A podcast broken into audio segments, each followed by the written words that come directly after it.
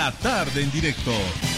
Durante el mes de agosto, indagando sobre qué es lo que piensan autoridades, qué piensa la población sobre la recomendación número 34 del GIEI.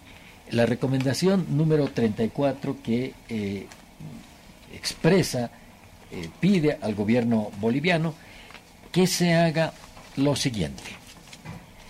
Desarrollar una política educativa, currículo, metodologías de enseñanza y formación docente que refuerce la capacidad de las y los estudiantes de reconocerse como parte de una sociedad diversa y plural y que rechace discursos de odio, intolerancia, racismo y de toda forma de discriminación, ya sea por motivos de género, orientación sexual, religión u otros. Principalmente que la escuela proyecte una Bolivia pluricultural y plurinacional aliente el respeto al otro, el diálogo y la concertación para la paz.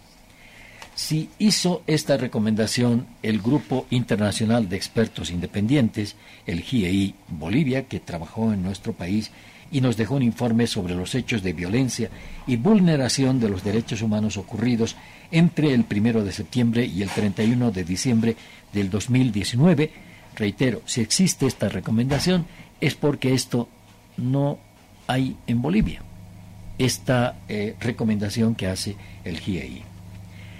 Eh, ayer tuvimos un programa dedicado a este tema, a la educación y a cómo va la educación. Y los invitados al programa eh, nos dijeron, entre otras cosas, que la educación en nuestro país tiene una calificación de pésima. Era el Guillermo, era Guillermo Mariaca, gestor de proyectos educativos, y estaba también invitado Patricio Molina, Ejecutivo Nacional de la Confederación de Trabajadores de Educación Urbana de Bolivia, y que dijo que la educación y todo estaba politizado dentro de la educación en nuestro país. Nos pidieron una contraparte y estamos ahora en contacto con el viceministro de Educación Regular, Bartolomé Puma, a quien le agradecemos por atender este llamado de Rebol y aquí estamos para escucharle y darle las buenas tardes, viceministro. Muy buenas tardes, eh, José Luis, un gusto de verdad y siempre a través de ustedes estamos llegando a, nuestros padres de familia, a nuestros colegas maestros y maestras, aproximadamente a 170 mil en todo el territorio nacional, como también a nuestros estudiantes, porque ya a lo menos en el nivel secundario ya son estudiantes que pueden reflexionar, que pueden meditar y que pueden opinar también. Bueno, y alrededor de 3 millones de estudiantes, ¿no? Exactamente, alrededor un poco más de 3 millones tal vez con educación alternativa especial más. Eh, viceministro, a ver, eh, el presidente en la reunión de, que sobre la educación se realizó, una reunión internacional en nuestro país, planteó que la calidad educativa de estudiantes tiene deficiencias de todo tipo en la escuela, en institutos técnicos y las universidades. Vamos a escuchar al presidente eh, Luis Arce cuando en, ese, en la inauguración de ese evento internacional dijo esto. A ver Nos si tenemos. toca a nosotros ahora ver dónde estamos en el tema educativo y sobre todo compararnos con la educación que hay en otros países.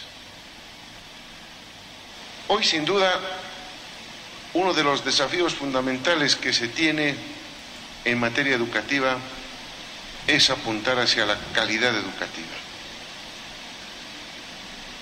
Como docente universitario, y lo hemos dicho en varios lugares esto, nos duele mucho recibir estudiantes en la universidad que tienen deficiencias en matemáticas, en razonamiento lógico, inclusive hasta en ortografía es que algo debemos estar haciendo mal y es que algo tenemos que ajustar para que nuestros estudiantes universitarios lleguen, evidentemente, en los niveles que se requieren. Y cuando hablamos de educación, no solamente es la educación primaria y secundaria, también es la educación técnica, también es la educación superior, la educación universitaria. Bien, viceministro, eh, ¿Qué opinión tiene sobre estas palabras del presidente Luis Arce, que habla de una deficiencia eh, de todo tipo en la escuela y también en la educación técnica y las universidades.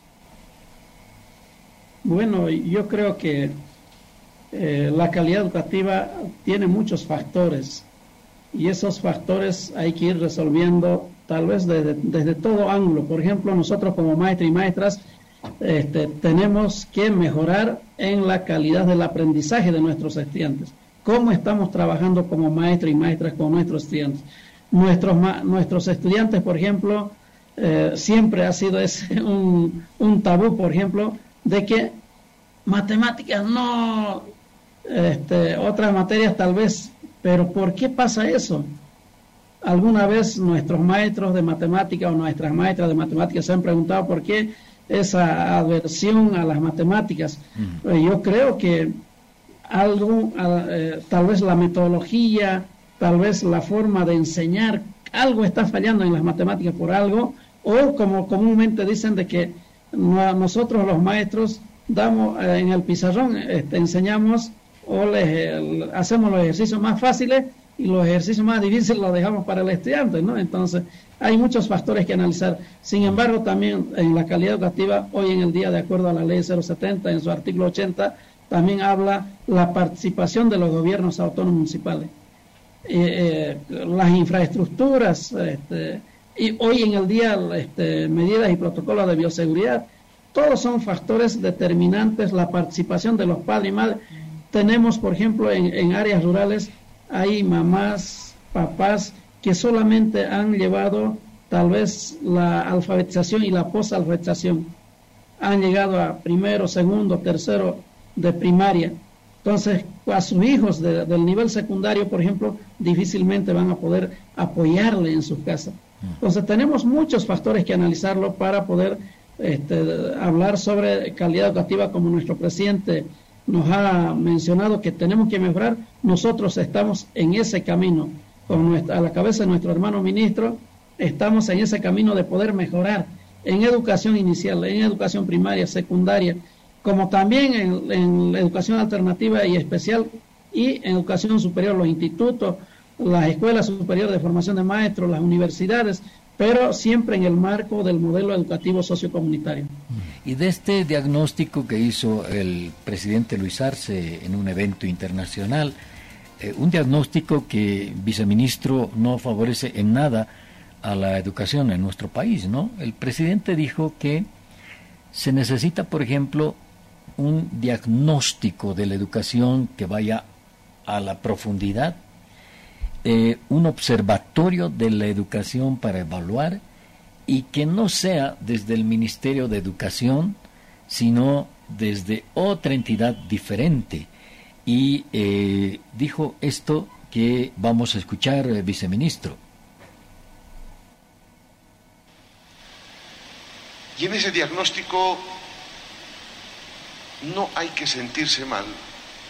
Nosotros hemos impulsado a nuestro Ministerio de Educación para que reforcemos la calidad educativa, nuestro observatorio de calidad educativa, y que en realidad la calidad educativa esté en otro ministerio y que de manera imparcial se evalúe los parámetros de educación que tenemos en nuestro país. Eh, viceministro, el presidente dice que ha conversado con el Ministerio de Educación y mi pregunta es, ¿cuándo comenzaría a funcionar este observatorio de la educación eh, y en qué ministerio estaría que no sea el Ministerio de Educación, viceministro? Bueno, el Observatorio Plurinacional de la Calidad Educativa, claro, es un ente que pertenece al Ministerio de Educación actualmente. Sin embargo, este, eh, habría que ver en qué ministerio, tal vez en el Ministerio de Planificación, porque planificación es la que determina cuáles son los parámetros, qué ministerios son necesarios, qué viceministerios son necesarios para poder trabajar. Tal vez una, eh, un, pero este, creemos de que eh, por ahí este, la imagen hacia afuera, por ejemplo, afuera del Ministerio de Educación, por ahí piensan que nosotros manipulamos o redireccionamos este, lo que es la, las mediciones que se hacen dentro de la OFSE. Sin embargo, este, eh, nosotros nos identificamos con la posición de nuestro hermano presidente Luis Alberto Arce Catacora de que evidentemente tendría que estar en algún ministerio para poder desde ahí trabajar y hacer las mediciones correspondientes en los diferentes niveles de educación ah, de nuestro sistema educativo plurinacional. Bueno, no tienen entonces ni fecha ni eh, otro que otro ministerio, me da alguna pauta, pero el presidente viceministro también se ha referido a la evaluación de carácter internacional, eh, que él dice que hay una medición de calidad educativa y que se debe evaluar la educación desde el exterior. Vamos a escuchar esa parte, viceministro. Y no hay que tenerle miedo, estimados maestras, maestros, a que nos examinen qué nivel educativo tenemos. Que vengan. Inclusive, en criterio mío, debíamos traer del exterior gente que nos evalúe, que nos califique cómo estamos educando y cuál es el resultado que tenemos, que son los alumnos. Ese es nuestro resultado como profesores, como maestros, como maestras. Ese es el resultado que tenemos y no hay que tenerle miedo. Bueno, ahí está, eh, viceministro. No hay que tener miedo, dice, por ejemplo, a las mediciones de PISA, que eh, son posibles porque están casi en todo el mundo. Eh, ¿Estaría el Ministerio de Educación en contacto con estas organizaciones internacionales que miden, evalúan la educación y habría una apertura para que un organismo del exterior evalúe la educación en Bolivia? Mire, las evaluaciones generalmente se hacen para poder detectar las fallas, dónde hay fallas, dónde hay debilidades. ¿Y para qué esas debilidades? Para poder hacer una retroalimentación. Entonces creemos de que eh, cualquier organismo que haga la medición es la misma la finalidad, de poder mejorar donde hay debilidades en cuanto a la evaluación. Entonces creemos de que eh, las evaluaciones que se haga ya sea de una empresa o el mismo este, Observatorio Plurinacional de la Calidad Educativa o otro tipo de organismos nos va a servir para poder mejorar en el sistema educativo. Viceministro, durante años se ha pedido, por ejemplo, que se hagan las pruebas PISA en, en nuestro país y nunca se eh, logró eso. Ahora el presidente dice que no hay que tener miedo a esas pruebas porque nos van a mostrar la realidad. En algún caso, eh, ayer nos informaron que en la alcaldía de La Paz se hizo una medición y en alguna materia el 47% era la nota más baja, digamos, eh, me parece que en Ecuador, pero en la ciudad de La Paz ese 47% se volvió 17% de deficiencia en la, enseñanza de matemáticas, me parece, eh, viceministro. Eh, ¿Por qué nunca se ha medido la educación a cargo de estas entidades del extranjero? Eh, comparto lo que usted manifiesta. Yo le decía, las evaluaciones son para mejorar, no es para, para reprobar en sí, eh, en este caso. Más al contrario, son este, una retroalimentación que sirve nosotros, por ejemplo, alguna evaluación, alguna organización este, que haría este, la evaluación de nuestra educación en Bolivia, esos resultados nos va a servir en qué cambia, ya sea en lenguaje, en matemática, en biología, qué aspectos nos está faltando mejorar por ahí nos está faltando mejorar en ciencia exacta, en física, química, matemáticas, pero siempre una evaluación nos dirá esto es lo que tienen debilidades en estos aspectos. Entonces, en ese campo, eh, nosotros estamos de acuerdo de poder hacer una evaluación este, tal vez más precisa, justa, pero también este, de manera más eh, imparcial. Eh, bueno, ahora no se cuenta con ese instrumento eh, que viene del exterior, viceministro, entonces es un poco a ciegas el, el, trabajo porque que hay que mejorar, hay que mejorar, pero puntualmente no sabemos dónde ni en qué y es, no se cuenta con esa herramienta, ¿verdad? La gestión 2021, el eh, Observatorio Plurinacional de la Calidad Educativa ha hecho algunas mediciones en educación inicial, en educación primaria, en educación secundaria. Ahí es donde hemos detectado, por ejemplo, cómo nos dejó la gestión 2020 eh, en este, deficiencia en la lectura. Ahí detectamos, por ejemplo, eh, donde ah, estaban fallas en la escritura, donde hemos detectado también lo que es la parte del razonamiento lógico matemático. Entonces, eh, el, el, golpe de fase de la gestión 2020, después la llegada del COVID-19, nos ha dejado nomás vacíos, lagunas en el aprendizaje de nuestros estudiantes. Entonces, ya nos han dado un pequeño parámetro para mejorar. Por esa situación, también nosotros como Ministerio de Educación estamos trabajando, por ejemplo, con el programa Aulas Abiertas Bolivia Lee.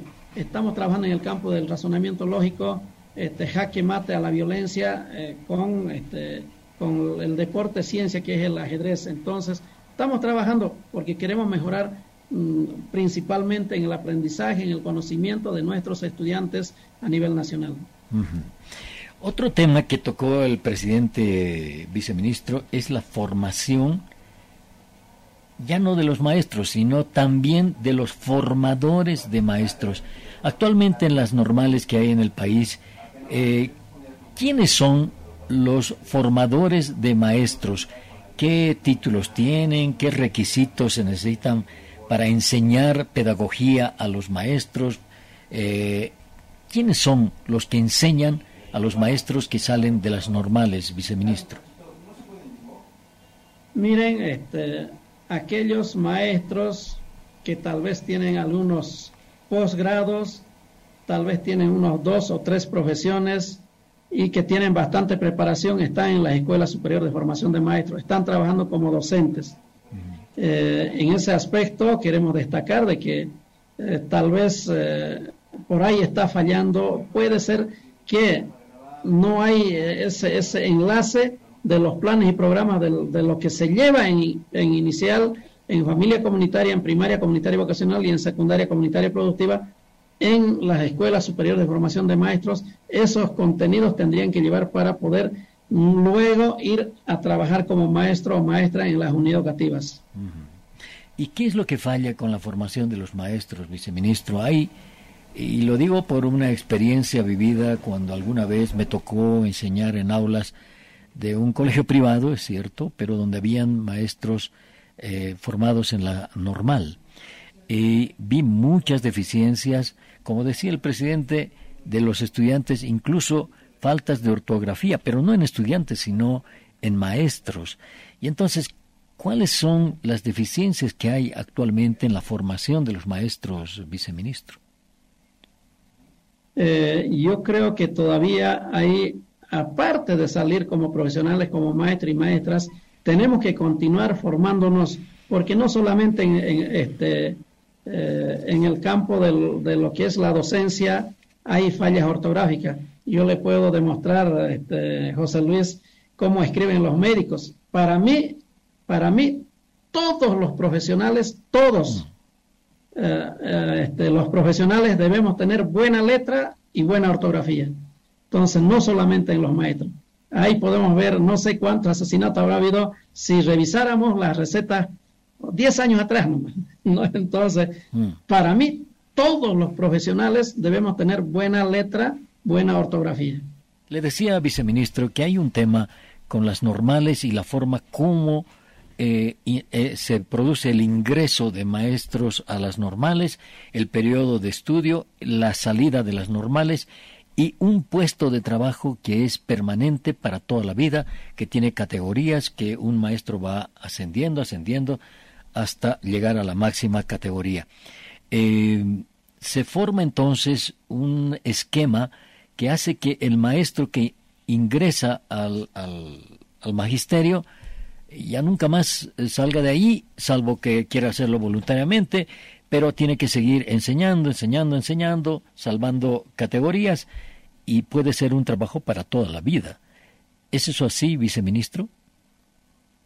Sí, exactamente, pero eh, también para dar un examen de ascenso de categoría, por ejemplo, sale una bibliografía, una bibliografía que también tienen que ir este, los maestros y maestras que se van a postular para esa gestión, tienen que ir este, leyendo, tienen que ir repasando permanentemente, porque la profesión del maestro o maestra es una formación permanente, no podemos paralizar, bueno, esto dejaré para el año o para el otro año, no, porque se vienen los ascensos de categoría y cada cuatro años, pero también fuera de eso, nosotros como Ministerio de Educación, eh, específicamente a través de la UNEFCO, y a través de la Universidad Pedagógica hemos lanzado diplomados, maestrías y esta gestión hemos lanzado un doctorado para que nuestros maestros y maestras vayan preparándose. No se queden ahí, sino que queremos cualificar eh, los recursos humanos que tenemos como maestros y maestras a nivel nacional, que eso, esa cualificación de verdad se refleje también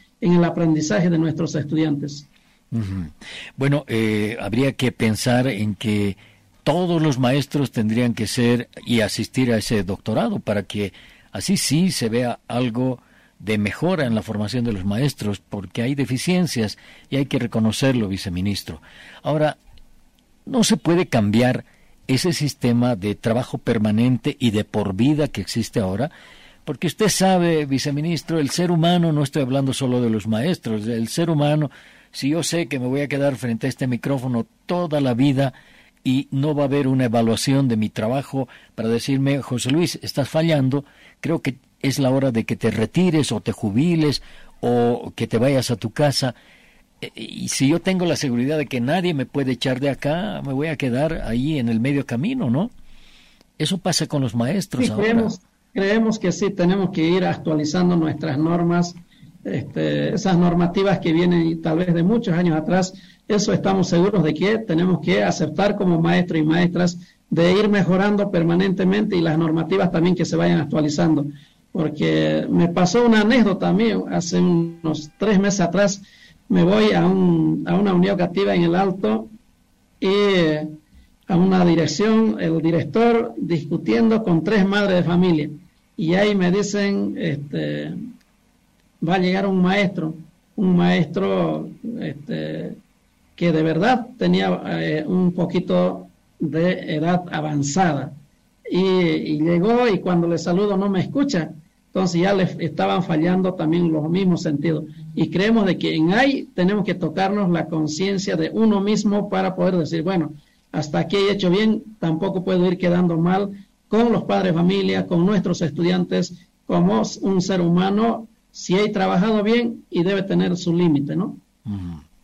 Bueno, eh, ahora no hay una regulación de ese tipo en el magisterio, ¿verdad? Y si el gobierno, al gobierno se le ocurriese eh, hablar de este tema, me parece que va a tener a todos estos más de casi 200 mil maestros encima, porque a quién le va a gustar que de acá para adelante su, su banco en, en la escuela, su mesa, su banco, la pizarra, no sea para toda la vida. Eh, van a haber muchos problemas, ¿no? ¿No se hace eso por, por ese motivo o no, viceministro?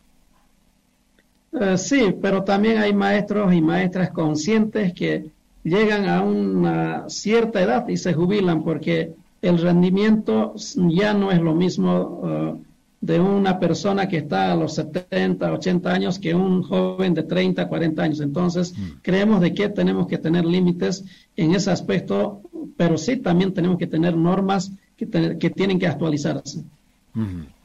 Bien, viceministro, eh, este tema de la educación es siempre polémico. En nuestro país han habido reformas y reformas y reformas y reformas.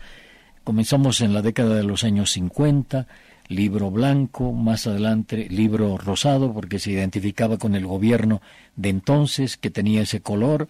Eh, más adelante el 95, reforma educativa. Eh, y todas estas quedaron en el camino.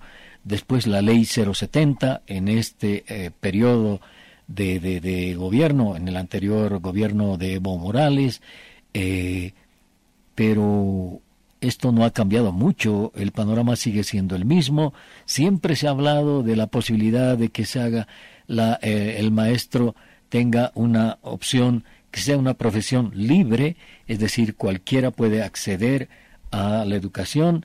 Y hay algunas propuestas que dicen que en realidad los maestros deberían formarse en una carrera de formación de maestros en las universidades sin pasar ya por la normal, es decir, esos recursos de la normal, transferirlos a la universidad. Eh, ¿Tiene alguna opinión sobre ello?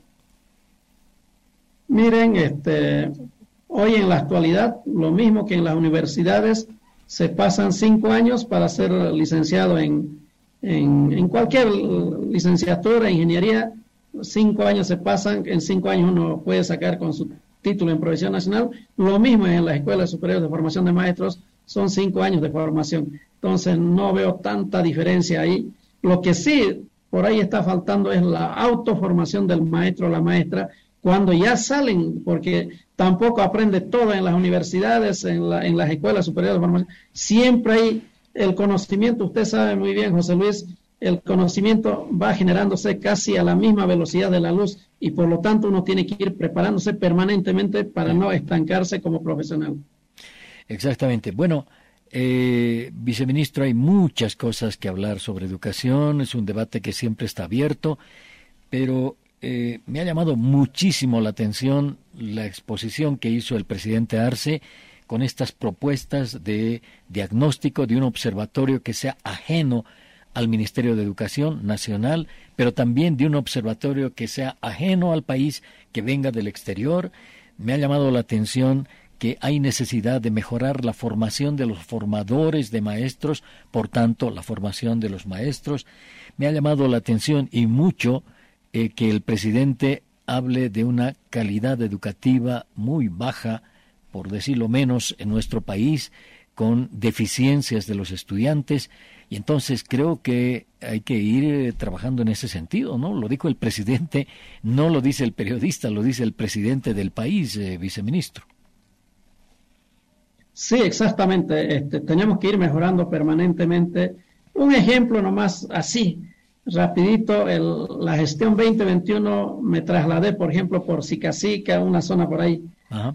Eh, un estudiante, eh, ahí, por ejemplo, a las 7, 8 de la mañana, ambientes así, sillitas de madera, uh, sus mesitas, pero con frío.